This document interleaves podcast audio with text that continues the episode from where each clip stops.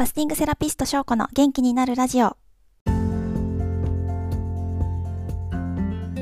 皆さんこんにちは。ファスティングセラピストの翔子です。この番組ではファスティングや腸活などあなたの腸が元気になる情報を平日毎日配信しています。腸が元気になると心も体も元気になります。元気や若さを取り戻したいと思っているあなたのお役に立てれば幸いです。えー、昨日はですね、善玉菌と悪玉菌と日和見菌のお話をさせていただきました。悪玉菌は100%悪者っていうことはなくって、悪玉菌があってこそ善玉菌が効果を発揮してくれるっていう側面があるので、善玉菌が2に対して半分の1くらいの割合で悪玉菌も必要なんだよっていうお話をさせていただきました。で、このバランスが大事で、これが悪玉菌が増えすぎるとやっぱり良くないんですね。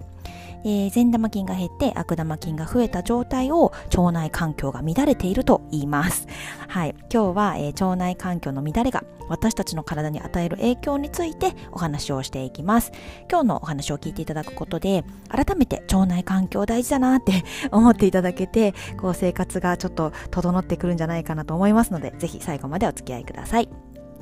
まずは腸内環境の乱れはですね、まあ、体調不良とかだけではなくって、肌とか髪に影響を与えます。これは悪玉菌から作り出される有害物質が腸管から吸収されて血流を介して全身を巡っているので皮膚とか頭皮に到達した有害物質が細胞レベルで悪影響を及ぼすからなんですね。で、結果、肌荒れとか吹き出物とか、皮膚がくすんだり、乾燥しやすくなったり、髪も薄くなっちゃったりしちゃうんですね。で、腸内環境がね、悪化した状態だと、もういくら頑張って、例えばすっごい高級な美容液使ったりとか、なんか育毛剤一生懸命使ったりとかしても、根本的には肌や髪は綺麗にはならないんですよ。で、これが、あの、腸内環境が整ってくると、逆に高級な美容液とか育毛剤とか使わなくっても不思議とですね肌も髪も張りが出てきて元気になるのでもうこれはね私も実感してるんですけどファスティングやってる人はねもうほとんどみんな肌と髪が綺麗になったって言いますね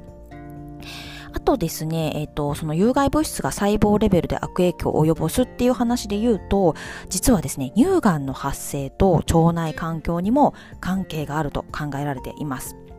というのも、えー、アメリカのカリフォルニア大学によると、えー、乳がんとですね、便秘の関係の調査で、えー、乳房細胞から異常細胞が発見された割合っていうのに明らかな違いが見られたそうなんですね。えっ、ー、と、どういうことかというと、排便の回数が週2回以下の女性、まあ、いわゆる便秘のね、女性ですよね、の4人に1人にがん細胞が見つかったと。で、毎日排便のある女性、まあ便秘ではない方ですね。だと、それが20人中1人の割合にまで減ったそうです。つまりですね、排便の回数が少ないと乳がん発生リスクが5倍も高いっていうことが分かったんですね。